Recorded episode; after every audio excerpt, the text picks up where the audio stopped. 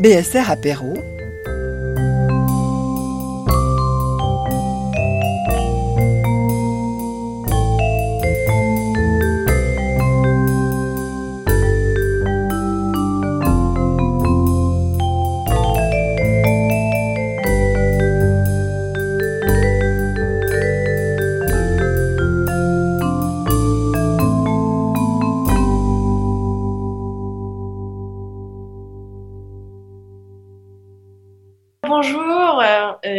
merci beaucoup euh, d'être présente et présent. J'aurais vraiment voulu être euh, là en personne, euh, partager l'apéro avec vous. malheureusement, j'ai le Covid. C'est pour ça que je suis à distance. Et heureusement pour moi, ça se manifeste par un rhume. Donc, donc tant que c'est comme ça, on s'y fait.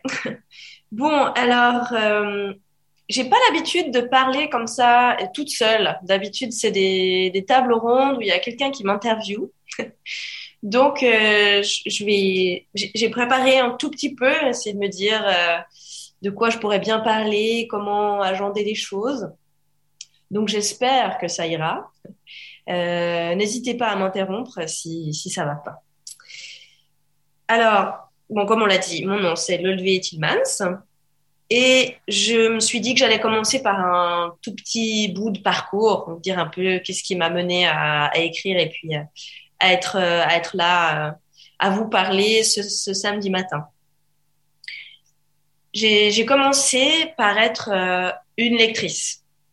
Euh, ma mère aime bien raconter cette anecdote que à la veille de mon premier jour d'école, d'école enfantine, j'avais préparé une pile avec tous mes livres d'enfants parce que j'étais sûre qu'en rentrant de l'école, je pourrais les lire et que je m'en, je m'en réjouissais. Évidemment, ça a pris un tout petit peu plus de temps, euh, mais dès que j'ai su lire, j'ai, j'ai beaucoup, beaucoup lu et ça, ça s'est jamais arrêté. Je suis vraiment une très grande lectrice. Et j'aimerais vous dire là, méfiez-vous toujours des auteurs qui disent qu'ils lisent pas. Euh, c'est un problème. Soit ce sont des auteurs, euh, euh, je veux pas être méchante ou jugeante, mais bon, un, peu médiocre. Soit euh, ils mentent. Et ça, c'est aussi une, une chose euh, que j'aimerais vous transmettre euh, ce matin. Euh, même si je me tire un peu une balle dans le pied, mais beaucoup, beaucoup d'auteurs, d'écrivains, d'écrivaines, quand ils parlent d'eux-mêmes, en fait, ils continuent à écrire des romans quelque part. Donc, il peut y avoir aussi beaucoup de choses fausses dans ce qu'ils disent sur eux-mêmes. Et normalement, pour écrire, euh, il faut lire euh, pour voir ce que les autres ont fait. Il y a très peu d'écoles d'écriture euh, dans, le monde et surtout dans la région francophone, ça se fait pas du tout d'apprendre à écrire.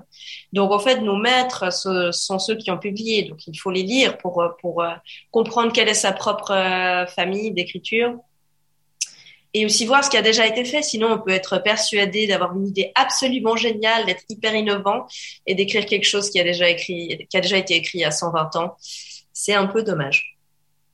Donc voilà, je, dès que j'ai su lire, euh, lire, lire, lire, toujours. Et puis j'écrivais un petit peu aussi, euh, mais un petit peu, des, des, des, poèmes, des bouts de journaux, euh, des choses euh, comme ça pour, euh, pour s'échauffer le stylo et puis qui étaient, qui étaient très médiocres que je montrais jamais.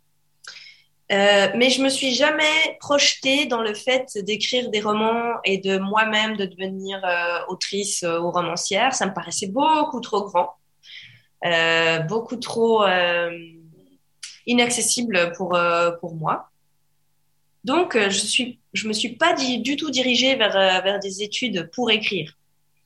je me suis dirigée dans les études qui m'intéressaient, des sciences économiques, les sciences sociales et les sciences de l'environnement.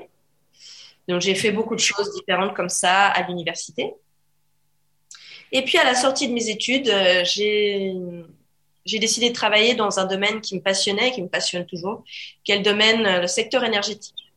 Rien à voir avec la littérature, a priori. Et j'y ai travaillé cinq ans. Euh, j'y ai passé quatre ans passionnants. Mais assez vite, euh, je me suis quand même rendu compte que le milieu de l'entreprise, il allait être difficile pour moi parce que je suis quelqu'un de très ambitieux j'ai envie de faire des choses importantes. mais ça peut paraître un peu bizarre dit comme ça, mais j'ai envie de faire des choses qui comptent.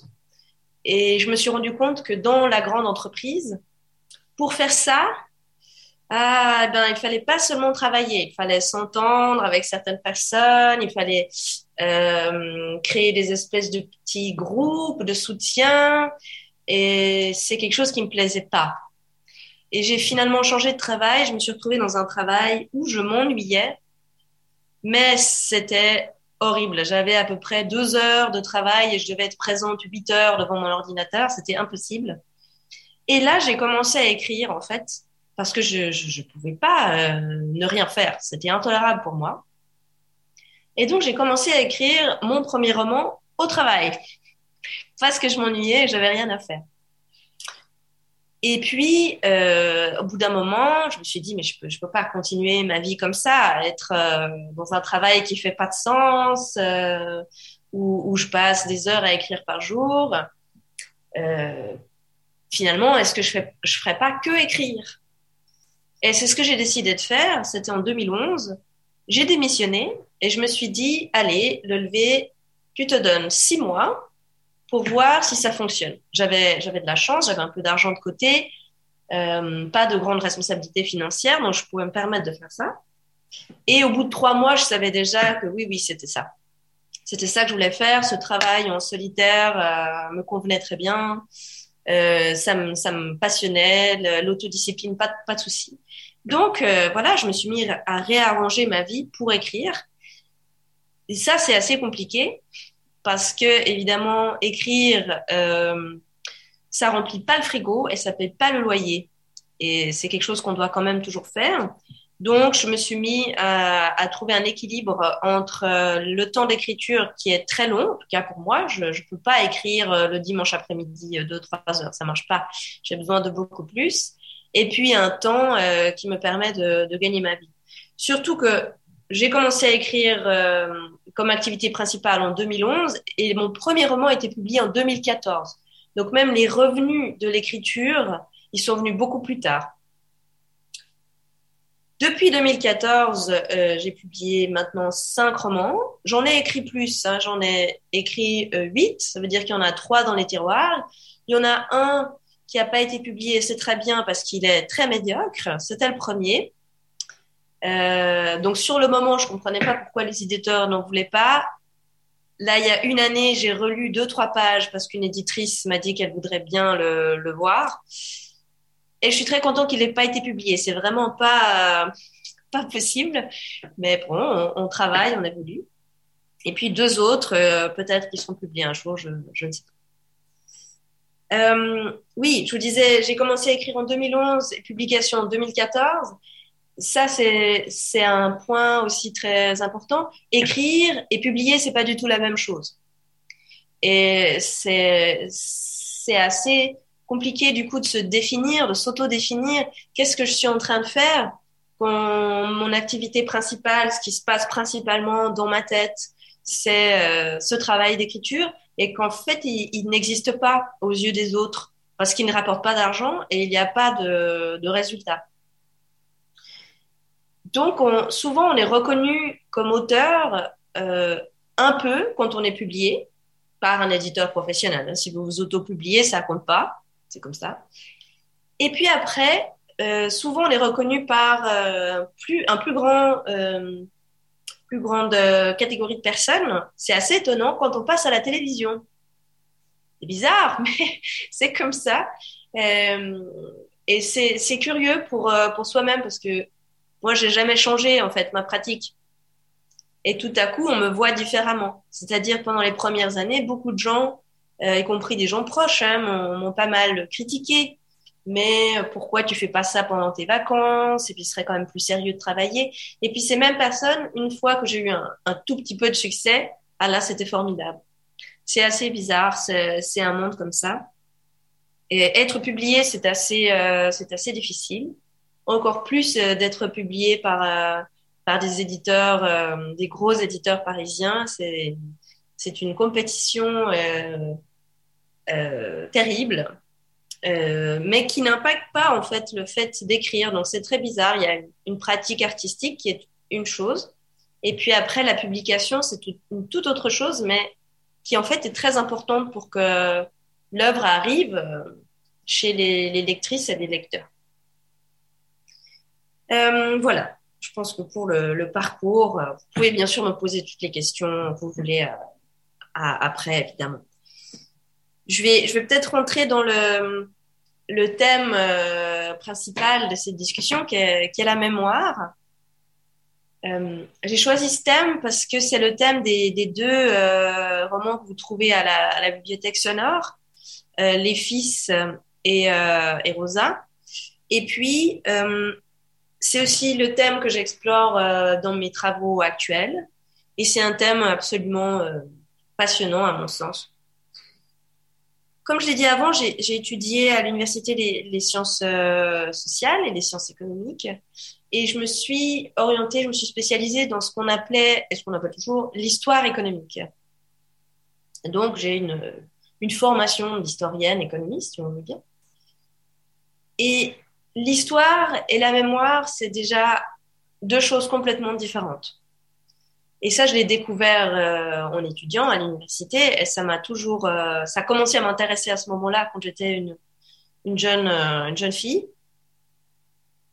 L'histoire, c'est une science qui essaye de, de comprendre ce qui s'est passé, qui essaye de comprendre le réel du passé, avec des sources, avec des méthodes scientifiques.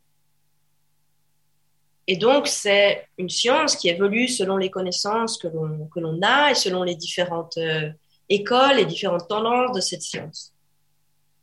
Et la mémoire, c'est pas du tout ça. La mémoire, c'est ce, dont on se souvient de ce qui s'est passé. Et donc, on a déjà trois choses. On a déjà le réel, ce qui s'est passé vraiment. Et ça, c'est, il faut l'oublier quelque part immédiatement parce que il s'est passé, on pourra plus jamais remettre la main dessus quoi qu'il arrive. Après, on a une science qui essaye de s'en approcher le plus possible, mais évidemment, il reste toujours une petite distance, qui est l'histoire. Et après, on a une troisième chose complètement différente, qui est la mémoire, c'est-à-dire le souvenir qu'on a de ce passé. Et ça, ça se construit. Et ça se construit de manière euh, personnelle et de manière euh, euh en groupe. Et dans les fils, j'ai voulu explorer ça c'est-à-dire d'un point, point, de vue vraiment intime, personnel, comment est-ce qu'on se construit euh, sa propre mémoire? Et parfois euh, elle est vraiment faussée, c'est-à-dire que pour se protéger ou pour euh, protéger d'autres personnes, même à la limite, on, on la biaise, on la transforme pour que ça nous fasse une, une fondation qui nous permette d'aller de l'avant. Et dans Les Fils, j'ai voulu explorer ça avec euh, un personnage principal qui s'est construit une enfance qui n'a pas vécu et qui n'a pas le souvenir de ce qu'il a vécu vraiment. Et malheureusement pour lui, comme souvent je crois, ça va lui exploser à la figure à peu près au, milieu de sa vie, parce que cette, euh, cette enfance va revenir à lui euh, lorsque un personnage très important de son enfance, qui a le même âge que lui, se suicide sur son lieu de travail. il va faire une espèce d'enquête parce que quand même, quelque part, ça le, ça le perturbe pourquoi ce, ce garçon qu'il a si bien connu euh, lorsqu'ils étaient enfants se suicide. Et ça va le mener, ça va le forcer à revisiter sa mémoire. Et ça va, euh, ça va le, le perturber grandement parce que s'il avait fait évoluer sa mémoire comme ça, c'était pour, pour pouvoir fonctionner d'une certaine façon et il n'a pas regardé et il n'a pas digéré, il n'a pas euh, soigné ce qui s'est passé. Et ça m'intéressait beaucoup de, creuser ça, de me poser des questions par rapport à ma propre mémoire. On le sait maintenant, beaucoup de scientifiques aussi dans les neurosciences nous expliquent que notre mémoire, elle, elle, elle évolue même dans le, dans le temps et qu'on revisite ça j'ai l'impression moi-même, par exemple, d'avoir des souvenirs. Euh, je, crois que c'est pas des vrais souvenirs. Je crois que c'est lié à des photos, à des choses qu'on m'a racontées. Et j'ai l'impression de les avoir vécues, mais je suis pas sûre. Je suis, suis pas sûre que ce soit des vrais souvenirs. Et quelque part, c'est, ça peut être euh, très perturbant si ces souvenirs cachent quelque chose d'autre. Sinon, Si c'est pour se créer un petit peu un mythe, un peu, un peu sympathique, des jolis souvenirs, finalement, c'est pas très grave.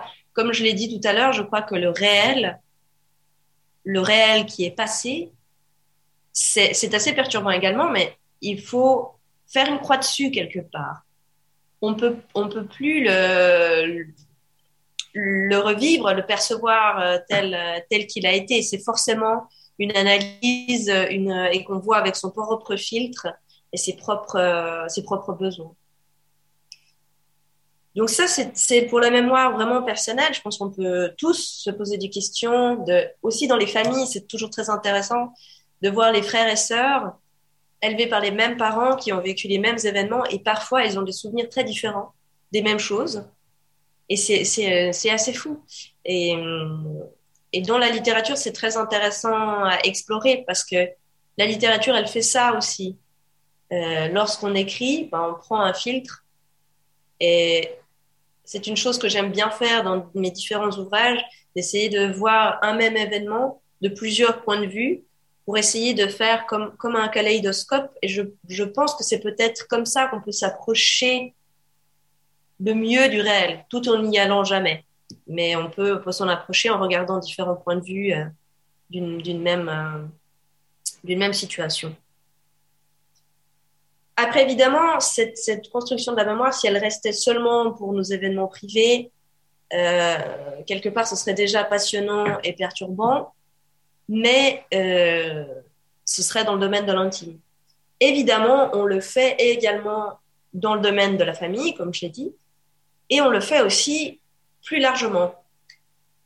Tous les pays ont des mythes fondateurs et euh, y compris dans les pays euh, démocratiques euh, qui n'ont pas trop de propagande, ces mythes sont faux et ils sont ils enjolivés, ils ont souvent un but politique et ils ne, ne représentent pas la réalité, mais ils ne représentent même pas l'état de l'histoire. Et ce sont c'est un état de mémoire. Par exemple, le, la fondation de la Suisse avec euh, les trois cantons euh, primitifs euh, qui auraient formé la Suisse. les historiens nous disent aujourd'hui que des, traités de cette sorte, il y en avait plusieurs et que ça a été choisi en 1848, ce traité particulier, pour dire que c'était la fondation de la Suisse et en, et en faire un mythe. Et ça a été choisi pour que les, Suisses de 1848, qui est le début de la Suisse moderne, se trouve un espèce de, mythe commun. Alors dans ce cas-là, on peut se dire que c'est un mythe sympathique et pas extrêmement grave. Mais parfois, ces mythes nationaux euh, qui sont vraiment contre euh, l'état de la science, donc l'état de l'histoire, posent des gros problèmes. Euh, par exemple, le, ce que l'État turc dit sur sa fondation et son histoire est très très loin de ce que l'on sait en termes scientifiques de l'histoire de ce pays. Et ça pose des problèmes concrets politiques aujourd'hui avec, euh, avec différentes communautés. J'ai aussi entendu récemment un exemple euh, avec euh, Sarajevo pour vous dire à quelle vitesse la mémoire peut se transformer et transformer et, ne pas tenir compte de, l'histoire. Donc il y a eu le, siège de, Sarajevo, c'est des gens qui l'ont vécu sont, encore vivants, c'est quelque chose de, très récent.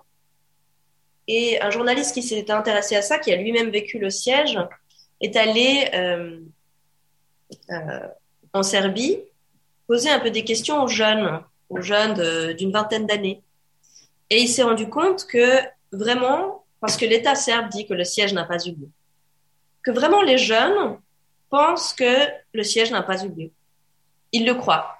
Ils l'ont pris dans leur mémoire, alors que toute l'information est disponible, qu'il y a encore des gens vivants qui ont, vécu ce siège, y compris des gens qui sont proches de leur famille, euh, mais ça a été transformé, parce que c'est le mythe euh, de, ce pays qui a besoin, en fait, politiquement, de transformer euh, le réel.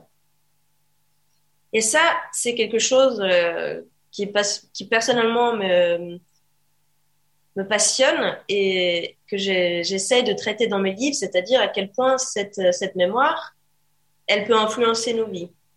Et souvent, cette mémoire, elle peut être de groupe, national, de famille et intime et se chevaucher. C'est-à-dire que si on vous dit que telle chose n'est pas arrivée à vos grands-parents, alors qu'elle est arrivée à vos grands-parents, qu'est-ce que ça peut faire sur vous? Et je suis intimement convaincue que ça fait beaucoup de choses, et de choses assez compliquées et assez complexes. Et dans, dans Rosa, c'est le thème aussi, c'est le mélange entre la mémoire plus euh, là, on va dire, européenne, et la mémoire familiale et la mémoire intime. Dire qu'on a une famille qui traverse des événements historiques et il y a des choses qui sont pas dites ou qui sont transformées. Et qu'est-ce que ça va faire Qu'est-ce que ça va avoir, ça va avoir comme influence sur, euh, sur les personnes qui ont à vivre avec cette, euh, cette mémoire comme ça euh, perturbé. Et c'est ce que j'ai essayé d'explorer euh, avec, euh, avec Rosa. Rosa, le, point de, départ qui m'a donné envie de, vraiment développer ça, c'est quand j'ai lu un article d'un psychologue israélo-américain, je crois, et qui parlait du syndrome de la deuxième génération. C'est-à-dire qu'on remarque aujourd'hui que euh, parmi les descendants des survivants de l'Holocauste, pas leurs enfants, mais leurs petits-enfants ont un taux de suicide anormalement élevé. Et c'est extrêmement perturbant. Euh, je trouve ça m'a ça m'a beaucoup euh, choqué et ça ça m'a ému parce que j'ai pensé à ces survivants qui ont traversé vraiment ce qu'il y a de plus euh, extrême dans l'histoire humaine et qui survivent, qui parviennent à avoir des enfants et qui ont eux-mêmes des enfants et qui voient que ces petits-enfants qui n'ont pas de, euh, comment dire, de pression politique, qui, qui ont suffisamment à manger, qui sont au chaud, que ces petits-enfants vont si mal que certains se tuent. Et c'est. Et on peut dire bien sûr que certains se tuent parce que ça n'a rien à voir avec cette, histoire familiale, mais comme statistiquement euh, le taux est anormalement élevé, on peut se dire que oui, il y a quelque chose. Et il y a quelque chose qui est-ce que quelque chose qui se transmet Est-ce que c'est quelque chose qui est tellement insupportable à, avoir dans sa mémoire que ça, continue de peser et, pour les plus, euh, les plus sensibles et les plus fragiles, ça, ça perturbe? Je ne sais pas, je n'ai pas de réponse, mais j'ai essayé de, l'explorer dans, dans, Rosa avec qu'est-ce que ça fait sur les générations euh, qui suivent euh, les les drames, en fait. On sait que quand quelque chose vous est arrivé à vous, bah, vous allez quelque part le transmettre à vos, à vos proches et à vos enfants. Comment Qu'est-ce que ça va leur faire? Évidemment, ça dépend de chaque individu. C'est pour ça que dans, dans, Rosa, on a plusieurs membres de la famille. Ils n'ont pas du tout tous la même réaction. Ils n'en font pas du tout tous euh, la même chose de cette mémoire, mais ils en font tous quelque chose. On ne peut pas, je pense qu'on ne peut pas euh, y échapper quand euh, c'est dans toutes les familles. De toute façon, la, mémoire euh, est là. On a une histoire de famille et on, avance avec. Mais quand elle est si dramatique, euh, ça prend encore plus de, de dimensions. Et ça, c'est du côté euh, des, des victimes. Mais il y a aussi une dimension à explorer, à mon avis, avec cette mémoire, chose que, que je n'ai pas encore faite. Je ne sais pas si j'aurai le courage de le faire un jour mais aussi du côté des gens qui ont perpétré des crimes. On sait que parmi les enfants euh, des, nazis d'importance, il y a euh, beaucoup de, réactions euh, extrêmes. C'est-à-dire, vous avez des gens qui suivent leur aïeul, qui sont des néo-nazis, qui, vont à fond dans cette voie, et puis d'autres qui rejettent totalement aussi soit par le suicide, euh, soit euh, par militer pour faire connaître les crimes nazis, soit même c'est très intéressant aussi de voir que beaucoup d'enfants de grands criminels nazis se sont stérilisés, comme pour euh, arrêter la, famille. il y a quelque chose de, de et que qu'on porte comme on peut. Chacun porte comme on peut. Et ça, c'est dans, le cas de choses très très dramatiques. mais je crois que ça nous concerne aussi dans l'intime. Et ça, c'était plus, euh, plus dans les fils. Finalement, ces deux, ces deux choses euh, se, se répondent. Et puis la littérature là-dedans, je pense que elle peut avoir un rôle extrêmement intéressant. Elle peut se situer, en tout cas c'est ce que j'essaye de faire, entre l'histoire et la mémoire. Parce que bien sûr, quand on écrit un roman, on n'est pas historien, on n'a pas euh, la, démarche scientifique, on n'a pas euh, la, précision scientifique. Mais cependant, en tout cas dans ma démarche, j'essaye toujours d'avoir une honnêteté et de m'appuyer sur les scientifiques pour que tout ce que j'écrive soit probable et plausible. Euh, et quand j'écris un roman historique, j'essaye aussi de le faire relire minimum par un historien spécialiste de, l'histoire, que je ne sois pas en train de dire n'importe quoi, mais évidemment, c'est un roman, donc ça va plutôt du côté de la mémoire, côté de comment on raconte, comment on se raconte ce qui est arrivé. Et, et peut-être ça, ça peut être très puissant pour nous rapprocher euh, d'événements parce qu'on peut aller dans l'intime. Un historien, il ne peut pas, euh, c'est pas sa démarche, donc il ne peut pas vous faire ressentir euh, ce qu'un euh, paysan euh, suisse du 15e siècle ressentait. Ce n'est pas du tout son rôle. Ce qu'il va faire, c'est vous dire qu'est-ce qu'il mangeait, quel était le système politique, comment fonctionnait la propriété, quels vêtements il portait, etc. Mais il ne va pas vous le faire tomber amoureux. Il ne va pas l'exposer à un hiver très rude et à une disette. Ça, le romancier l'auteur, l'autrice a la liberté de le faire. Et je pense que ça peut être extrêmement intéressant pour nous rapprocher, nous rappeler que ben, le passé, c'est des gens. Et donc, c'est aussi des émotions. Et cette, euh, cette démarche m'intéresse beaucoup dans l'écriture de mes romans autour de la mémoire et du passé. C'est qu'on essaye de, de, vivre un peu cette, euh, cette mémoire, évidemment par procuration. C'est aussi un des grands avantages de la littérature. Quand c'est trop dur, on peut fermer le livre et le reposer et le reprendre euh, plus tard. Quand on a vécu vraiment les choses, on peut jamais, euh, jamais s'en échapper. Ça, c'est un grand confort euh, de, de, la littérature. Et je travaille sur, sur ça depuis quelques années. Donc, j'ai, hum, travaillé sur euh, l'histoire turque, justement. Ce n'est pas encore publié. Je ne sais pas si ça va l'être un jour. C'est très compliqué parce que justement, la mémoire euh, turque est extrêmement, euh, comment dire, divisée. Les historiens sont d'accord, mais la mémoire, la mémoire est très sensible, donc c'est très compliqué de trouver de trouver le bon éditeur pour un texte euh, qui, qui, est très sensible et réveille des choses très difficiles pour, euh, pour une, bonne partie des Européens.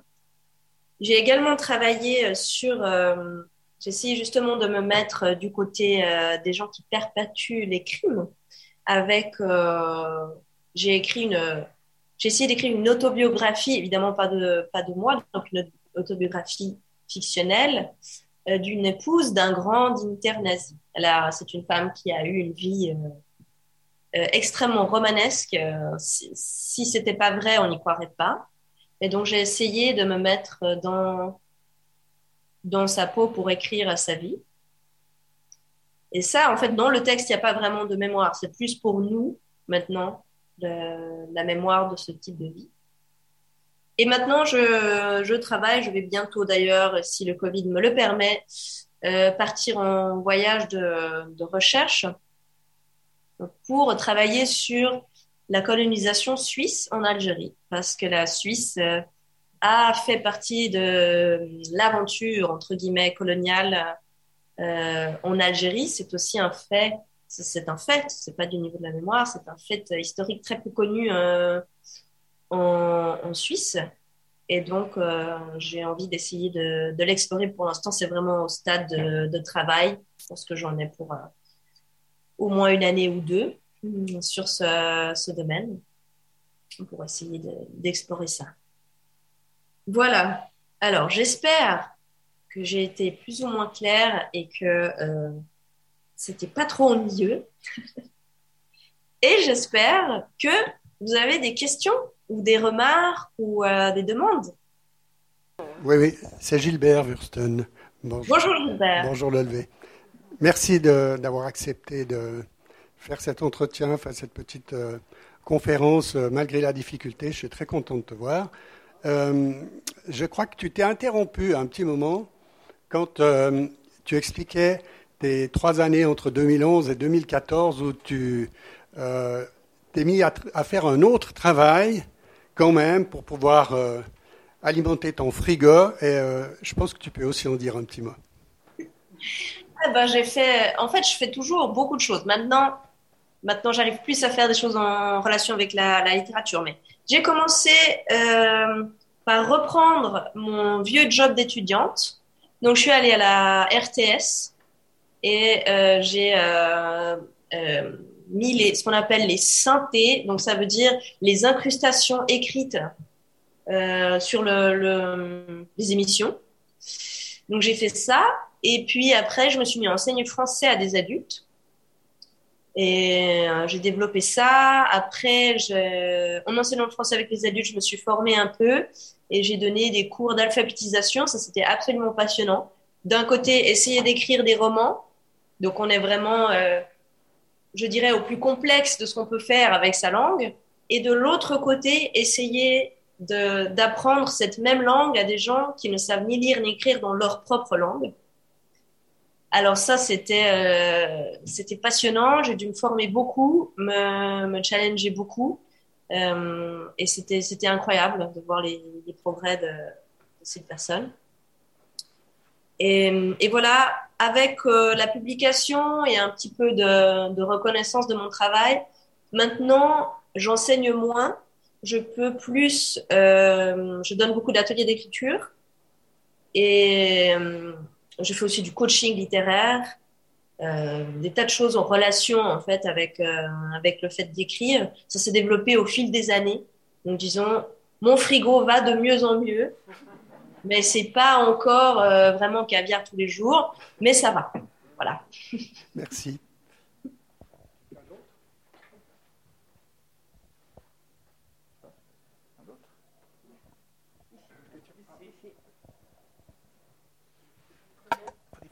Euh, Geneviève Glenk, euh, merci déjà pour votre intervention.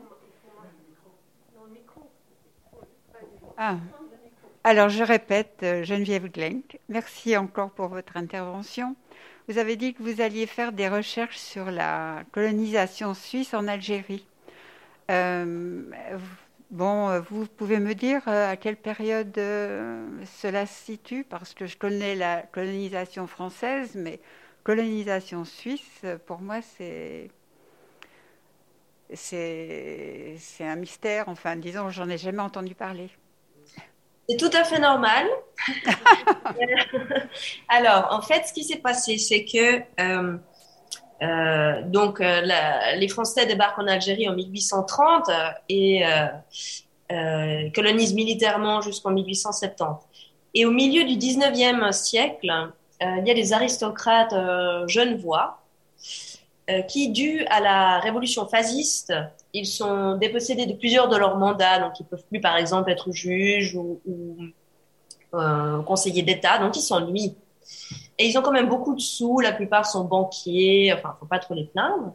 Et ils se disent, mais on pourrait faire un truc, on pourrait investir dans cette nouvelle colonisation.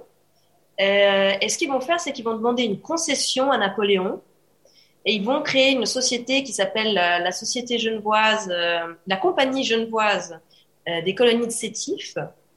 Et donc, ils vont ouvrir cette société et donc amener des colons, des paysans pauvres, la plupart du temps vaudois et genevois, il y aura d'autres euh, romans, mais principalement euh, des pauvres vaudois. Au milieu du 19e siècle, ils vont les envoyer à Sétif pour essayer de faire une colonie euh, de peuplement. Ça va être, ça va pas fonctionner. Ça va vite redevenir une colonie capitalistique avec très peu de propriétaires et ce sont les des métayers euh, algériens, arabes, qui vont qui vont travailler la terre. Mais la société euh, genevoise des colonies de sétifs va durer un bon siècle. Et finalement, ils vont euh, partir au début de la guerre d'indépendance. Et on voit que c'est une entreprise privée, mais il y a quand même l'appui net du Conseil d'État genevois. Donc c'est euh, c'est pas euh, on peut pas dire que euh, c'est euh, vraiment totalement privé. Bien sûr, ça, ça joue aussi euh, sur la, la, politique genevoise et, et suisse. Mais c'est un fait très peu connu. C'est très intéressant parce que donc j'ai l'habitude de travailler sur des faits historiques. Ça, ça me passionne, comme je l'ai dit. Et là, en fait, j'ai pu en très peu de temps lire tout ce qui existe sur ce phénomène historique parce qu'en fait, il y a très peu de choses. Et euh, il y a euh, quelques mémoires, euh, quelques doctorats ici et là, et c'est très peu. C'est encore un sujet à étudier, à approfondir. Et dans la mémoire suisse, effectivement, en fait, dans la genèse de pourquoi j'ai décidé d'écrire sur ça, c'est parce que l'année dernière, une de mes amies qui sait que je m'intéresse à plein de choses m'a demandé, mais en fait, le lever, euh, qu'est-ce qu'ils ont fait les Suisses au niveau colonial? Et euh, j'ai été rechercher dans mes travaux universitaires, j'avais fait un petit mémoire sur cette colonie de Sétif. Et en relisant ce que j'avais fait, qui était très descriptif, mais bon, qui, me donnait les grandes lignes, en fait, c'est tellement fou comme, euh, comme, comme histoire, et c'est tellement peu connu j'ai vraiment euh, envie, besoin d'approfondir euh, ce qui, ce qui s'est passé, ce qu'on a fait. Voilà. Mais c'est normal qu'on ne le connaisse pas. De nouveau, comme, comme, comme j'en parlais, il y a des mythes. Et, les Suisses, on a ce mythe de la neutralité. Euh, et beaucoup de, gens et, et beaucoup de politiciens aussi véhiculent le, fait que on a toujours tout fait juste et c'est pas complètement la vérité. Après, évidemment, la colonisation suisse en Algérie, c'est pas du tout la colonisation française. Ce n'est pas comparable. Il n'y a jamais eu d'armée. Euh, c'est pas la même chose. Mais en termes d'implication et par exemple financièrement, on peut pas dire, nous, citoyens suisses en 2022, qu'on n'a pas euh, profité de la colonisation euh, européenne du monde. C'est historiquement faux. voilà. Et évidemment, c'est toujours assez euh, désagréable d'aller revisiter ces choses-là, parce que des fois, ça, donne, ça nous donne une image de nous-mêmes ou de notre histoire qui est, qui est moins agréable que le mythe qu'on nous, a, qu'on nous a transmis. Merci. Avec plaisir. Oui, alors c'est Monique Cosandet. Euh, j'aimerais vous poser une question. Un petit... Ah, D'abord, j'ai écouté vos livres grâce à Monsieur Wursten. Euh, j'ai bien aimé. Bon, euh, Rosa, c'est un petit peu difficile à, à le parcourir parce qu'il y a plusieurs personnages et puis c'est presque à la fin qu'on comprend le lien entre les différents personnages quand on parle de, de Rosa, des camps de concentration, etc. Enfin, j'ai un petit peu eu de la peine à me mettre dedans, mais j'ai beaucoup aimé toutes les atmosphères que vous décrivez. Maintenant, j'aimerais poser une question qui gêne. Qu'est-ce que vous pensez de revisiter l'histoire? On parle euh, de personnages comme Agassi, par exemple, qui ont été contestés, ou bien euh, à Neuchâtel, c'est du Pérou, hein, je crois. Oui, voilà, c'est ça. Euh, de Purie, pardon, voilà qu'est-ce que, qu'est-ce que vous pensez de, de, reprendre l'histoire euh, maintenant et de ne pas faire... Enfin, non, je ne vais pas vous guider, mais enfin de ne pas faire attention à l'époque, euh, pourquoi les gens ont agi comme ça? Merci. Alors, merci à vous. Je vous remercie pour cette question passionnante et euh, effectivement d'actualité. alors, de nouveau, dans votre question, il y a la grande différence entre l'histoire et la mémoire. Et euh, les statues, les noms des rues, euh, les tableaux qu'on met dans un espace public, ça, c'est du domaine euh, de la mémoire et de la célébration de quelque chose. Si on décide qu'un personnage, parce qu'on apprend de nouvelles choses sur l'histoire, ou que l'on voit les choses différemment. C'est-à-dire qu'évidemment, en 1950, euh, la colonisation, on en avait une autre approche qu'aujourd'hui. Ou l'esclavage, par exemple. Même en 1950, je pense qu'on était moins sensible à ça, alors qu'aujourd'hui, euh, une famille qui a fait sa fortune sur euh, l'esclavage, bon, ça nous gêne un peu quand même, parce que les valeurs ont changé et que ce n'est plus acceptable. Donc, je ne suis pas là pour condamner ce qu'ont fait les gens, parce qu'effectivement, comme, comme vous l'avez dit, l'époque était différente. Et qu'est-ce qu'on aurait fait, nous, à cette époque-là? Certainement exactement la même chose que ces personnages. Mais je trouve quand même que c'est intéressant de se poser la question maintenant de qu'est-ce qu'on veut célébrer dans nos rues, euh, dans nos espaces publics. Parce que je reprends l'exemple, euh, je pense qu'il a déjà été euh, pris euh, par beaucoup de gens, de la mémoire nazie. En Allemagne et dans toutes les zones occupées, il y avait beaucoup de places Hitler, Göring, etc., et de statues, de tout ça. On a déboulonné tout ça. Il n'y a pas une place Hitler en Allemagne, comme vous vous en doutez. Mais on n'a pas oublié Hitler pour autant. La mémoire, elle existe. Les faits historiques, ils existent aussi. Il y a des musées, il y a des films documentaires, il y a des livres, il y a des romans. Euh, on n'a pas changé l'histoire en enlevant ces statuts. On s'est juste dit, nos valeurs aujourd'hui, elles correspondent plus à ça. Donc, on enlève cette commémoration. Mais par contre, ça veut pas du tout, et ce serait très grave si ça veut dire on efface la mémoire. Ça veut dire on met ça plutôt dans le domaine de l'histoire, on l'étudie, on fait des bons documentaires, on l'étudie à l'école, mais on ne le commémore pas, on ne le célèbre pas. Euh, personnellement, je, vis à Genève. C'est vrai que je préfère que le nom des rues ou les statues soient des gens euh, qui, qui ont eu un impact positif sur la Suisse et sur le monde, plutôt qu'un esclavagiste ou euh, quelqu'un qui aurait fait euh, euh, des actes qu'aujourd'hui on estime criminels, voire monstrueux. Mais ça ne veut pas dire oublier l'histoire. Bien sûr, ce serait terrible d'oublier l'histoire, mais je ne crois pas qu'en enlevant une statue ou en la transformant, ça pourrait être aussi intéressant, la transformer, on oublie. C'est pas ça, c'est qu'on on se dit on veut plus célébrer cette personne ou cette idée. Je ne sais pas si j'ai répondu à votre question. Euh, mais c'est une question extrêmement intéressante et c'est là justement où on voit qu'on touche la mémoire de se dire, par exemple, un Depury à Neuchâtel, c'est extrêmement gênant parce qu'on se rend compte maintenant euh, qu'il était esclavagiste, donc il a fait le commerce d'esclaves et il a financé beaucoup de choses à Neuchâtel. Donc on est dans quelque chose de très compliqué parce que d'un côté, euh, aujourd'hui, ça paraît impossible de célébrer un esclavagiste.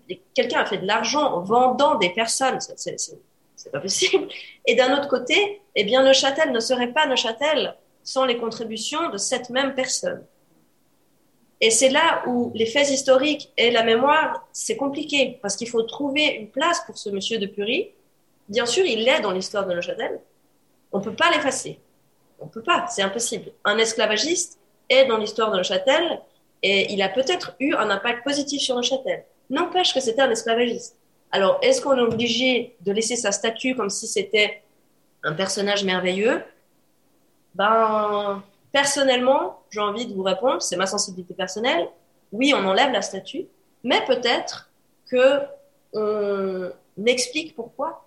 Peut-être qu'on le met au programme de l'école, quelque chose comme ça, pour, pour ne pas nier l'histoire, mais reconstruire une mémoire qui, qui, qui soit plus en, adéquation avec la réalité historique, l'état de la science et avec nos valeurs actuelles.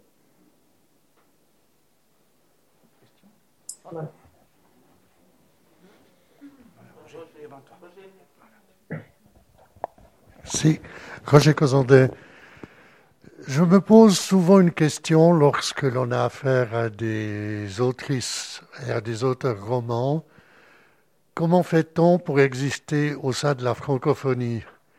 Est-ce qu'on est limité de par son éditeur, de par ses écrits, à être connu en Suisse romande et peu connu dans le reste de la francophonie?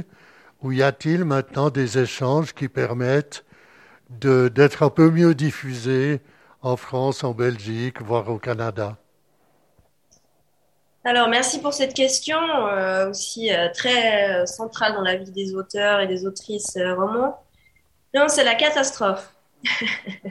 c'est la catastrophe parce que le monde francophone, en fait, alors que c'est un monde immense, c'est extrêmement varié, le monde de l'édition francophone, c'est Paris et c'est même deux, trois rues à Paris. Euh, et c'est extrêmement difficile. Alors, pour les romans, comme pour les Belges, comme pour les Sénégalais, comme pour les Canadiens francophones, c'est la même chose. Et c'est la même, la même chose en France. Si vous êtes Marseillais, euh, c'est très difficile de, de, rentrer vraiment dans le grand monde francophone parce qu'en fait, le grand monde francophone n'existe pas. Le grand monde francophone, c'est Paris. Donc, c'est assez compliqué. Euh, il faut avoir un de ces éditeurs parisiens. Et pour avoir un de ces éditeurs parisiens, je ne sais pas ce qu'il faut faire. Moi, je, me suis, euh, je, m'approche, euh, certaines portes s'ouvrent, d'autres se ferment. On verra dans la suite de, de, ma carrière si un jour ça fonctionne. Pour l'instant, je suis dans la périphérie. Pour vous dire, donc j'ai publié cinq bouquins, j'ai eu quelques prix. Euh, tout commence à aller euh, bien pour moi. On me considère à Paris, on me l'a dit, comme une primo-autrice, c'est-à-dire que pour eux, je n'ai rien publié. Donc, euh, on me l'a dit il y a encore deux mois. Ah, on aime beaucoup votre roman, mais il faut que vous compreniez, le, marché est tellement difficile qu'on va pas prendre le risque avec une nouvelle auteure. Parce que mon travail passé, ma renommée en Suisse romande et en France voisine, parce que quand même, la, la France voisine, c'est la même région, ça n'existe pas. C'est nul. Donc ça, c'est ouais, un peu comme ça. Mais on ne peut pas non plus trop se plaindre parce qu'en Suisse romande, on a quand même des lectrices et des lecteurs. On a quand même, c'est assez fou, on a, des gens qui nous lisent, qui sont là. Regardez, la, salle est, est pleine, c'est fantastique. Euh, on a aussi euh, des journalistes qui quand même jouent le jeu je sais que j'ai des collègues qui s'en plaignent, mais quand même, ils essayent de, jouer le jeu. Et puis, on a, en Suisse, euh, généralement, on a quand même des soutiens en tant qu'artiste. Donc, on ne peut pas non plus trop se plaindre. Après, c'est sûr que pour exister vraiment, être vraiment diffusé dans toute la francophonie, comme je dis, il faut passer par Paris Centre. Et ça, quand on n'a pas les connexions, quand on n'a pas euh, le cousin tel et tel qui connaît euh, monsieur tel et tel, c'est extrêmement difficile.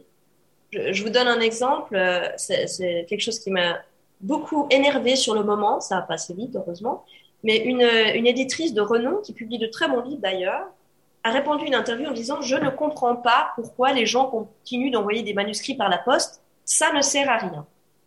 Donc elle voulait dire Moi, je publie toutes des choses par contact, par connexion.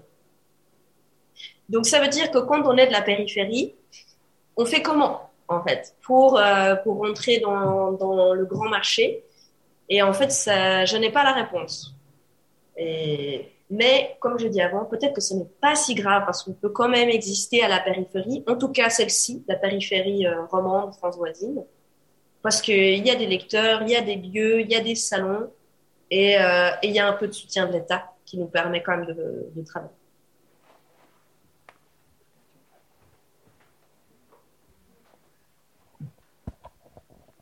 Voilà, bonjour euh, Paul. Euh, Avanzi donc. Et euh, moi j'aimerais revenir au, travail de d'écriture. Alors moi, bon, avec toutes les questions qui ont été posées, avec aussi euh, l'importance que tu as, tu as donnée à ça, le, travail de, de, documentation historique semble vraiment un, très important de te passionner. Et puis après, il y a un moment où tu écris les, les romans. Et, la question que je te pose, c'est au moment où tu écris le roman, qu'est-ce qui te prend le plus du point de vue émotif? C'est les personnages ou bien euh, la rigueur historique? Parce qu'on sent bien qu'elle est deux. Mais, mais moi, quand j'ai.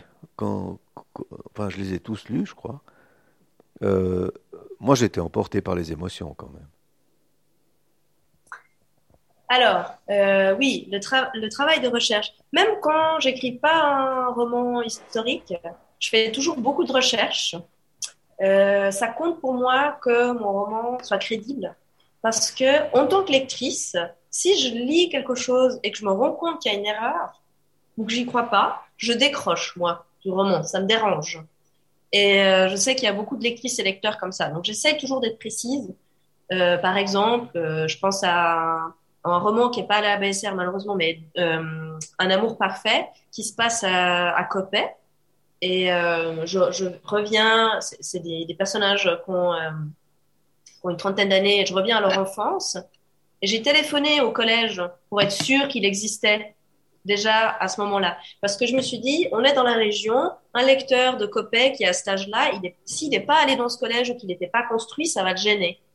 Donc oui, le travail de recherche, euh, c'est toujours important pour moi. Et évidemment, quand c'est un roman historique, ça peut prendre des proportions gigantesques, des, des, centaines de livres à lire, des, enfin vraiment un travail euh, très important. Après, c'est un travail préparatoire. C'est ça qui permet, qui me permet de construire des personnages complets, crédibles et complexes. C'est ce travail de préparation. Après, quand j'écris, évidemment, le moment de l'écriture, c'est la fin. Le roman, il est prêt normalement quand je me mets à écrire, c'est-à-dire que j'ai fait les recherches, j'ai décidé de la forme, de la structure, donc c'est plus le, la réalisation, la, la fin l'écriture elle-même. Et là, effectivement, il y a, je me sens toujours proche de mes personnages, ceux que je les aime toujours, même les, les monstrueux. Et donc oui, là, je, je pars plus dans le roman, mais toujours avec les limites de, de, la réalité historique. Mais évidemment, ça reste du roman. Donc j'ai envie qu'on soit près des personnages, qu'il y ait les émotions. Euh, sinon, c'est raté. Et c'est aussi, j'utilise le roman pour parler d'histoire, mais l'idée est qu'on soit.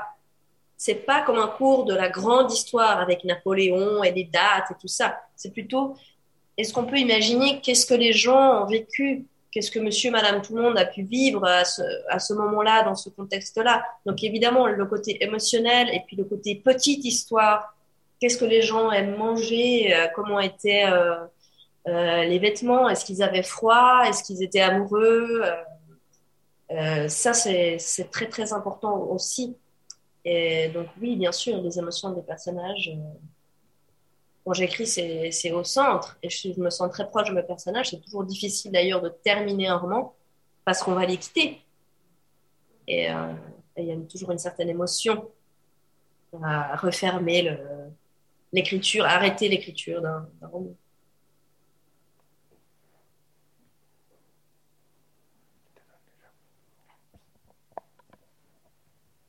Je vois une main au fond.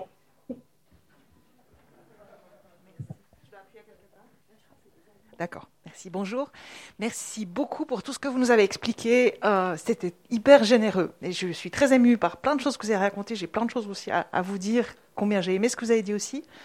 Euh, pour ce que vous disiez pour le, les enfants de nazis allemands ou de, de, gens qui ont fait des mauvaises choses, qui en souffrent, il y a un roman là-dessus, euh, Janine Maz, Massard, Un héritage allemand, que j'ai trouvé très beau. Pour euh, parler de l'Algérie, les Vaudois aussi y étaient. Et euh, euh, qui ont, ils ont aussi eu des. Là-bas, ils ont aussi eu des, des colonies, j'ai entendu. Et un prof euh, d'histoire que j'avais euh, au gymnase du soir nous avait raconté que tous les gens qui voulaient faire des recherches là-dessus euh, avaient été approchés et avaient reçu de grosses sommes et n'avaient rien écrit. c'était le, professeur, c'était un, monsieur Montbaron qui nous avait raconté que tous ses copains qui avaient fait des études d'histoire, à chaque fois qu'ils s'approchaient, qu'ils voulaient parler de cette histoire économique, de l'histoire de la, des colonies, par les Vaudois, on leur avait demandé de ne pas le faire, mais ils avaient reçu des grosses sommes d'argent. Donc c'est peut-être pour ça qu'il n'y a rien. C'est une histoire que j'ai entendue, euh, qui nous avait racontée, qui m'avait beaucoup choquée. Voilà, ils ont intérêt en tout cas. Moi, ce que je veux vous dire, c'est que j'aime beaucoup euh, les récits de vie, et c'est pour ça aussi que j'ai beaucoup, beaucoup aimé Rosa, et que vous avez très bien su présenter les, les gens et toutes ces voix différentes. Moi, j'aime quand c'est une personne qui dit je, puis que c'est vrai et même si c'est pas vrai, mais euh, en tout cas j'y crois. Il y a un moment où ça a pas croché euh, dans ce livre, c'est quand le père, donc il y a un des personnages qui parle de toute sa vie et il parle de sa vie à New York et il parle de sa sexualité. Et je me suis dit mais non, euh, voilà, en fait c'est qui parle à qui. là, il est en train de parler, il doit raconter sa vie, il raconte son euh, expérience et il parle de sa sexualité, de sa première expérience euh, ratée ou euh, sexuelle. Et, et, je me suis dit, mais non, il raconterait pas à son fils. Donc, tout ça pour dire que ça m'a fait penser à la, à la question de l'honnêteté. Moi, j'ai l'impression qu'il y a un récit, quelqu'un parle de lui et il dit, et tout est vrai. Et ça revient à ce que vous avez dit au début, c'est non, c'est pas vrai. Même, on, réécrit ce qu'on dit, on, parle de soi-même comme ça nous arrange. Euh, et, dans tout ce que vous avez raconté avant, ça m'a un petit peu réconcilié. Je me suis dit, euh, non, vous êtes allé chercher et vous êtes vraiment, euh, vous avez vraiment voulu avoir sa voix. Et, vous avez aussi voulu parler du reste de sa vie, d'avoir un peu toutes les facettes de ce personnage. Donc ça m'a, j'ai beaucoup aimé ce que vous avez raconté. Mais je continue à, préférer les récits, mais les vôtres, ça continue. je continue à les aimer, voilà. En tout cas, merci beaucoup. Merci à vous. C'est vrai que ça, c'est très, très. Votre remarque, elle est très pertinente. Et quand on, quand on écrit, on, a, on choisit un point de vue. Euh, un je, un il, un point de vue d'un personnage. Et ça, c'est. Avant, on avait tendance toujours à choisir un narrateur omniscient, un espèce de dieu qui sait tout et qui peut tout expliquer. Aujourd'hui, on le fait moins. En tout cas, moi, je le fais quasiment jamais. Ça m'intéresse moins. Mais du coup, ça donne une, une fragilité, c'est-à-dire qu'on peut moins tout expliquer. Et c'est vrai que dans Rosa, plusieurs fois, j'étais un peu embêtée. je me dis, bon, alors, ils racontent quand même un, un, membre de leur famille, tout ça. Et puis, savent plus ou moins consciemment que ça va être lu par d'autres. Évidemment, ils vont pas forcément tout dire. Mais il y a quand même des choses que je voulais qu'elles soient dites. Donc, j'ai essayé de, de rester dans, un, dans, une certaine crédibilité et en me disant que euh, avec ce, ce, système de donc les gens s'enregistrent, ils sont pas sans arrêt interviewés. Euh, en disant peut-être là, ça mettait une distance qui permettait d'être plus honnête. Et je crois me rappeler que j'ai mis dans le roman qu'il y a des frictions. C'est-à-dire que la, personne qui veut les histoires, elle n'est pas satisfaite, elle rappelle, elle veut d'autres choses mais c'est vrai que ça, c'est une des difficultés techniques un peu euh, de n'importe quel roman. On a choisi un point de vue, c'est-à-dire que la personne qui parle ou les, les choses vues par cette personne, bah, on a son filtre. Donc, euh, on ne peut pas aller, par exemple, analyser cette personne. Et ça, c'est aussi une erreur qu'on voit souvent. Euh, je, je l'ai dit, je donne souvent des ateliers d'écriture c'est qu'on a envie de tout expliquer et c'est rarement possible. Il faut laisser un peu d'interprétation, mais il faut trouver le bon dosage parce que si on laisse trop, c'est pas assez clair et il manque des choses. Et euh, si on explique tout, ben c'est pas, ça fonctionne pas, c'est pas crédible et c'est souvent un peu moins intéressant. Après, on peut choisir le point de vue du narrateur omniscient qui va raconter l'histoire et qui sait tout. Après, c'est beaucoup moins proche du réel, et c'est beaucoup moins proche du voilà de la personne qui se qui livre. Après, comme vous avez dit, euh, les récits, les autobiographies, l'autofiction, le roman, tout ça, c'est pas la réalité de toute façon. Après, on est plus ou moins proche. Là, ça fait quelques années que l'autofiction est très à la mode. Les, les gens parlent vraiment d'eux-mêmes. Mais dès qu'on écrit, on fictionnalise forcément un peu. Et les gens qui sont concernés par ce que vous écrivez quand vous écrivez un récit ou de l'autofiction, ils sont pas forcément d'accord avec ce que vous dites. donc, euh, donc oui. Après, ça me, ça me fait très plaisir que euh, vous ayez dit que c'est un jeu auquel vous croyez, parce que c'est justement aussi, pour moi, le but du roman. Si vous croyez pas que les personnages existent pour de vrai, bah, c'est un roman un peu faible. Il faut que, qu'on ait l'impression que quelque part c'est vrai, que ces gens existent quelque part. Et c'est pour ça qu'il y a un travail dans l'écriture et dans la conceptualisation du roman très important sur les personnages pour qu'ils soient complets, complexes, un petit peu contradictoires, comme des vraies personnes. Parce que si on a des personnages qui sont juste là pour mener une histoire, on n'a pas l'étoffe d'une vraie personne. Une vraie personne, euh, elle est, elle a plein de facettes, elle évolue, euh, elle fait pas toujours des choses logiques. Et il faut avoir cette richesse euh, là pour avoir un bon personnage qui vous emmène vraiment euh, dans, dans le roman. Et l'histoire, finalement, elle est peut-être un peu secondaire par rapport au personnage, qui, à mon sens, est vraiment le cœur de, de, de l'expérience romanesque.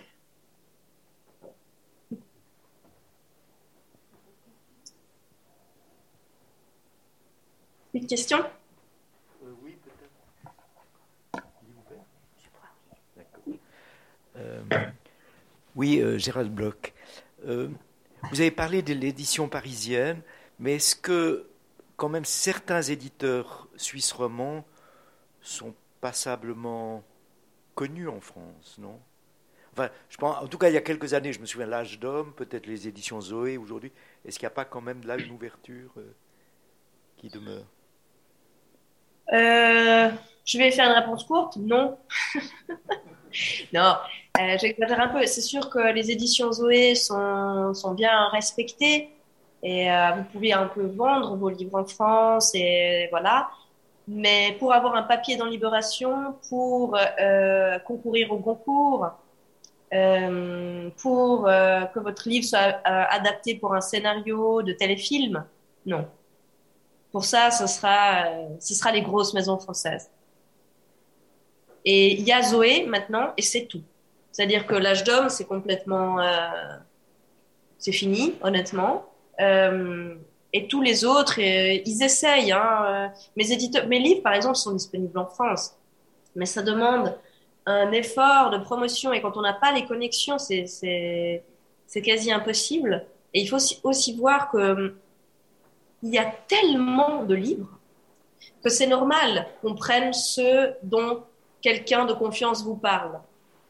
Les rentrées littéraires, on parle de centaines d'ouvrages, il n'y a aucun libraire, aucun journaliste qui peut tous les lire. C'est impossible. Donc c'est sûr que quand vous êtes dans une maison où il y a un attaché de presse pour vous, et que cet attaché de presse, il connaît le critique de Libération, le critique de Elle, euh, le critique du Figaro, et qui lui passe un coup de téléphone, puis, ah, écoute Jean-Pierre, là, on a une pépite, c'est vraiment génial, il faut que tu lises. C'est sûr que sur les 500 livres de la rentrée littéraire que ce journaliste a reçus, il y a bien des chances qu'il prenne la pépite et qu'au moins il le feuillette. Alors peut-être qu'il n'aimera pas et qu'il fera pas de papier, mais s'il aime, il va faire un papier. Alors que votre livre, euh, déjà mes livres, ils n'arrivent pas sur sa table à lire. Imaginons, Zoé par exemple, je pense que ça arrive, personne va lui recommander de lire ce livre. Parce que personne n'a la connexion de ce monsieur euh, qui est dans les petits cercles parisiens. Et donc, il a tellement devant lui et il a tellement déjà de belles choses avec son réseau qu'il va même pas ouvrir le livre. C'est même pas. Il y a un petit mépris pour les provinciaux, mais c'est même pas ça le plus gros problème. Le plus gros problème, c'est qu'on est noyé dans une masse euh, qui, exige que vous ayez un petit coup de pouce de quelqu'un qui connaît quelqu'un pour que vous soyez au sommet de la pile pour avoir une chance d'être au moins fait. Euh, oui, vous avez tout à fait raison. Euh, je me pose quand même la question des, journalistes français, de la presse française. Euh, c'est vrai que dans les quotidiens, c'est très rare que je vois un, article sur un, une œuvre suisse, sauf peut-être si elle a paru bon, chez un éditeur parisien. Mais je lis Télérama, je lis l'Obs, et je trouve qu'il y a quand même, notamment dans l'Obs, un certain nombre d'articles sur des, des livres suisses romans publiés en Suisse. Ah bon? Oui.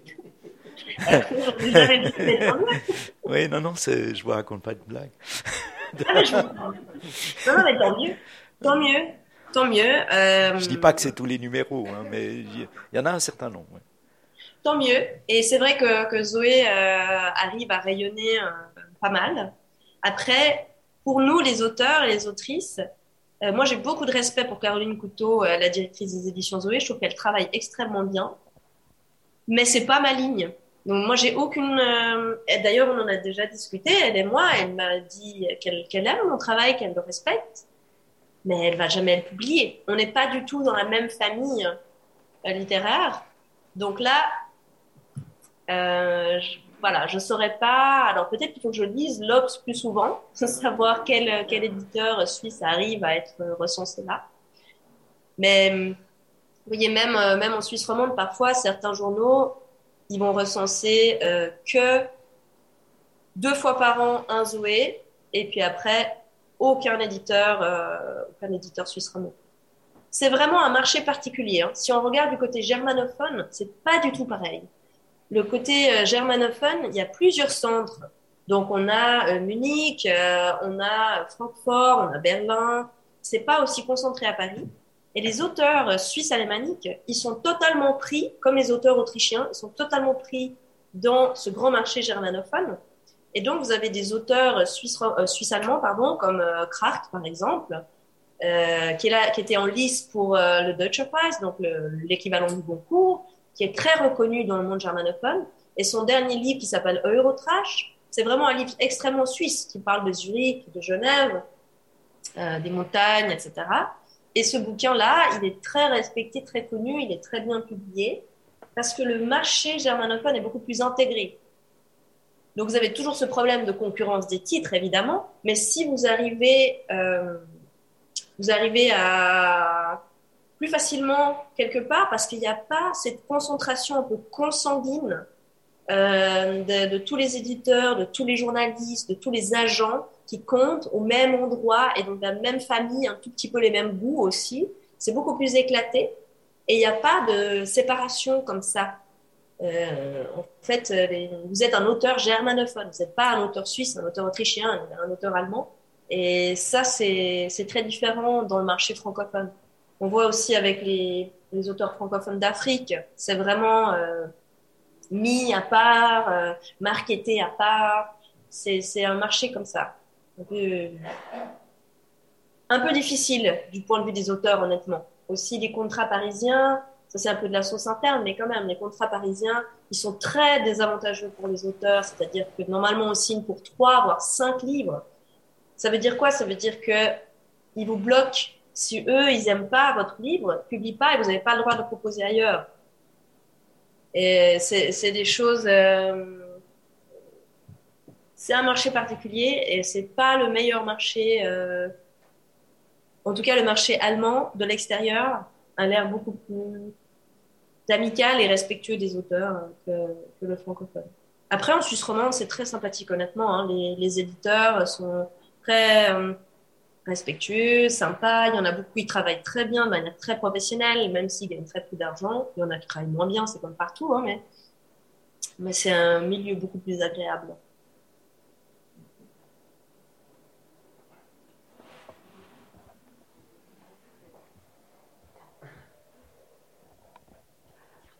Oui, bonjour, Geneviève Barman. Euh, moi, du coup, alors ça serait pas euh, de, traduire vos livres directement en allemand ou en anglais, là où ce serait, plus facile de le diffuser De faire directement une traduction au départ Vous n'auriez pas le droit de faire ça Si, si, alors j'aurais le droit. Euh, c'est d'ailleurs quelque chose que j'explore un peu. Après, la difficulté, j'ai un de mes livres, Les Fils d'ailleurs, il a été traduit en espagnol. par une traductrice qui, qui l'aime beaucoup. Alors ça marche comme ça. Le marché de la traduction, c'est encore toute une autre affaire. Vous avez euh, deux voies possibles. Soit vous avez eu beaucoup de succès dans votre langue d'origine et vous avez des éditeurs euh, étrangers qui s'intéressent à acheter les droits pour traduire. Mais quand je dis beaucoup de succès, c'est beaucoup, beaucoup. Pourquoi? Parce que pour avoir du succès avec un livre, il faut que le bouquin plaise, évidemment. Et puis, il faut que vous soyez là pour le promouvoir. Donc, euh, imaginons un éditeur japonais qui veut traduire un de mes livres. Il faut qu'il soit sûr de pouvoir le vendre sans moi, ou qu'il soit sûr de pouvoir payer d'abord, un, la traduction, qui est excessivement chère, puis plus, pardon, plus mon déplacement et mes hôtels, etc., pour venir promouvoir mon livre au Japon. Donc, ça veut dire que euh, dans cette voie, qui est la voie idéale, il faut que les éditeurs étrangers voient votre grand succès, aiment beaucoup ce que vous faites et aient confiance dans la réussite commerciale du bouquin traduit. Deuxième solution, ce qui m'est arrivé à moi avec cette, traductrice, c'est qu'il y a euh, des traducteurs, des traductrices qui cherchent à se faire connaître en tant que traducteur littéraire, parce que c'est de nouveau un milieu très concurrentiel et très difficile, qui choisissent des livres qu'ils aiment, ils font une traduction et ils essayent de la vendre à un éditeur. Et ça, de nouveau, ben, c'est le convaincre que cette traduction, euh, il va réussir à la vendre, que c'est très très bien, etc., etc. Donc c'est de nouveau un, petit combat. Euh, pour l'instant, la traduction en espagnol, elle n'a pas trouvé d'éditeur en espagnol. On verra si ça se fait un, un jour ou pas. Donc c'est de nouveau compliqué. Il y a de nouveau euh, sur le côté artistique, il y a le côté financier qui vient. C'est qu'un traducteur littéraire, il va passer euh, des mois sur votre texte. Il faut qu'il soit payé. Et donc, il faut payer ses traductions et après, il faut encore réussir à faire de l'argent sur le livre. Donc, euh, il faut être convaincu qu'on va en vendre beaucoup pour qu'un éditeur étranger euh, prenne, prenne le risque. Voilà. Mais j'explore ça maintenant un peu avec l'allemand parce que je pense vraiment que pour les Suisses, il y a des ponts avec le marché germanophone euh, beaucoup plus euh, forts qu'avec tout autre. Avec l'anglais, il faut savoir qu'il y a une petite spécialisation. Euh, l'anglais, c'est la langue la plus traduite. C'est-à-dire que nous lisons beaucoup, beaucoup de romans américains et britanniques, surtout américains, disons. Mais eux traduisent presque rien. Donc, si vous êtes traduit en anglais, c'est que vraiment, vous êtes un romancier, un auteur à grand succès. Parce que le marché anglophone, en fait, il vit tout seul, très bien, tranquillement, et traduit très peu. Voilà.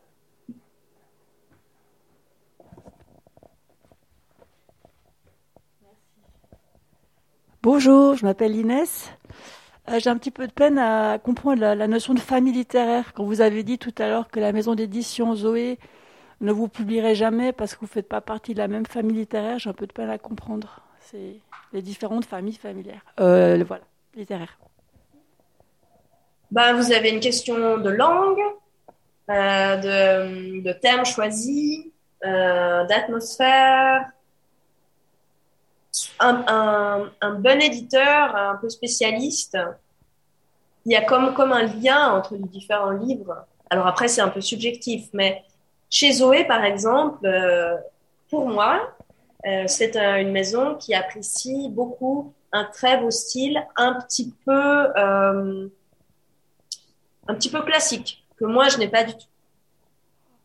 Euh, avec, euh, euh, oui, un style très, très élégant. Par exemple, Elisa du Sapin, qui vient de recevoir le National Book Award. Euh, elle a un style très beau, très très pur, euh, qui que moi je, je, respecte, je trouve très réussi en le lisant, mais qui ne me plaît pas et qui ne sera jamais euh, jamais mon style. J'écris des choses un peu plus directes, un peu plus crues, un peu plus rugueuses, qui sont pas dans cette famille. Il y a, y a pas de livres Zoé qui ont ce ton ou qui traitent de ces choses-là. Après, il n'y a pas de famille, je peux pas vous faire une liste des familles littéraires, c'est pas des, choses comme ça fixes, mais disons, euh, voilà, des, goûts, des orientations, des, sujets.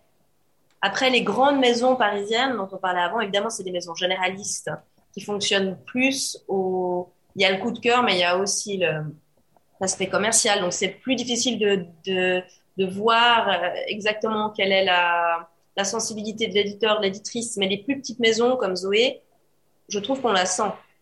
Si vous, si, vous, si vous aimez un livre Zoé, vous avez beaucoup de chances d'aimer les autres. Merci.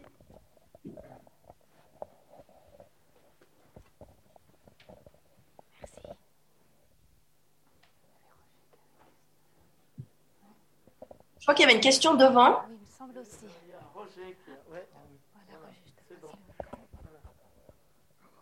C'est un nouveau Roger Cozandet. Bon, il a été plus ou moins répondu à la question que je voulais poser, mais je la précise peut-être. Vous parliez tout à l'heure des, des, traductions en anglais, et je voulais justement euh, insister sur le, sur le livre d'Elisa du Sapin dont vous avez d'ailleurs parlé. Euh, c'est vrai que on a été un petit peu surpris parce que on peut pas dire que ce soit une auteure extrêmement connue ici. Bon, personnellement, j'avais lu déjà un ou deux livres qu'elle avait écrits, mais enfin, c'est pas quelqu'un d'extrêmement connu. Maintenant, j'aimerais juste revenir sur la question des éditeurs français. Vous faisiez allusion tout à l'heure du problème des maisons d'édition parisiennes. Mais personnellement, je pense que ce n'est pas uniquement le fait des maisons d'édition. C'est vrai que si vous voulez exister en France, il faut avoir une connexion avec Paris. C'est la même chose en musique, c'est la même chose en politique. En France, il existe Paris et rien. Donc pour la littérature, c'est à peu près pareil. Oui, je pense que vous avez raison. C'est certainement lié à l'histoire française, euh, la centralisation et, euh, et euh, que, les élites euh, généralement sont plus concentrées qu'en Suisse euh, ou en Allemagne où on a un système fédéral où tout est plus éclaté. Chaque canton ici a ses élites, on sait très bien, c'est pas du tout. Il y a besoin d'aller à Berne. Il y a rarement besoin d'aller à Berne en fait, parfois, mais, mais rarement. Oui, certainement. Après, c'est un fait, c'est comme ça. Après. Euh, c'est intéressant, dit Lisa du Sapin, elle n'est pas si connue. Euh, ça, c'est aussi quelque chose euh, dans la littérature et l'histoire de la littérature qui est toujours amusante à voir. C'est-à-dire parfois des gens qui vendent beaucoup de livres et qui sont très populaires, c'est pas eux qui sont reconnus euh, par les critiques, euh, les prix euh, et euh, le petit monde littéraire. Et ils peuvent être soit reconnus plus tard, soit complètement oubliés. Et Elisa du Sapin, je pense qu'elle va, que ses écrits vont, vont rester. C'est une très jeune femme, hein, elle, va, elle va écrire, mais elle a vraiment, euh, elle a vraiment quelque chose à, proposer. Je, suis très contente qu'elle ait eu ce prix. Je pense que c'est tout à fait justifié. Mais effectivement, elle est moins populaire, elle est moins connue que, je sais pas, un Feuille ou un Voltenauer qui, euh, qui n'auront jamais ce type de prix parce que eux ne sont pas euh, dans, dans cette même, euh, justement, famille là, littéraire. Ils font pas du tout la même chose. Ils font du roman populaire. C'est très bien. C'est pas un jugement de valeur.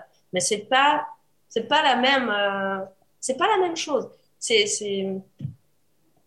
ça se destine pas au, au même, euh, ça peut se destiner aux mêmes personnes, parce que je pense qu'on peut lire un roman policier euh, sur la chaise longue euh, à un moment donné, et puis après vouloir lire quelque chose de beaucoup plus complexe le jour d'après, pourquoi pas. mais dans le milieu littéraire, Elisa du Sapin, elle est très connue et très respectée. Donc, mais c'est sûr qu'elle, elle, elle elle est moins visible que euh, un Dicker, un, un Feuille ou un Voltenauer. Euh, merci beaucoup, Lolve Tillmans, pour cette euh, belle intervention et ces beaux partages euh, avec nous aujourd'hui. Euh, J'espère que vous avez eu du plaisir. Et je vous propose alors maintenant de peut-être passer euh, à l'apéritif, si ça vous convient. Mais malheureusement, on sera de tout cœur avec vous. on vous souhaite un tout bon rétablissement et puis euh, au plaisir de vous revoir éventuellement euh, en chair et en os. et tout de bon dans votre parcours, euh, vos aventures littéraires. Merci beaucoup, merci à tous, bon apéro. Merci.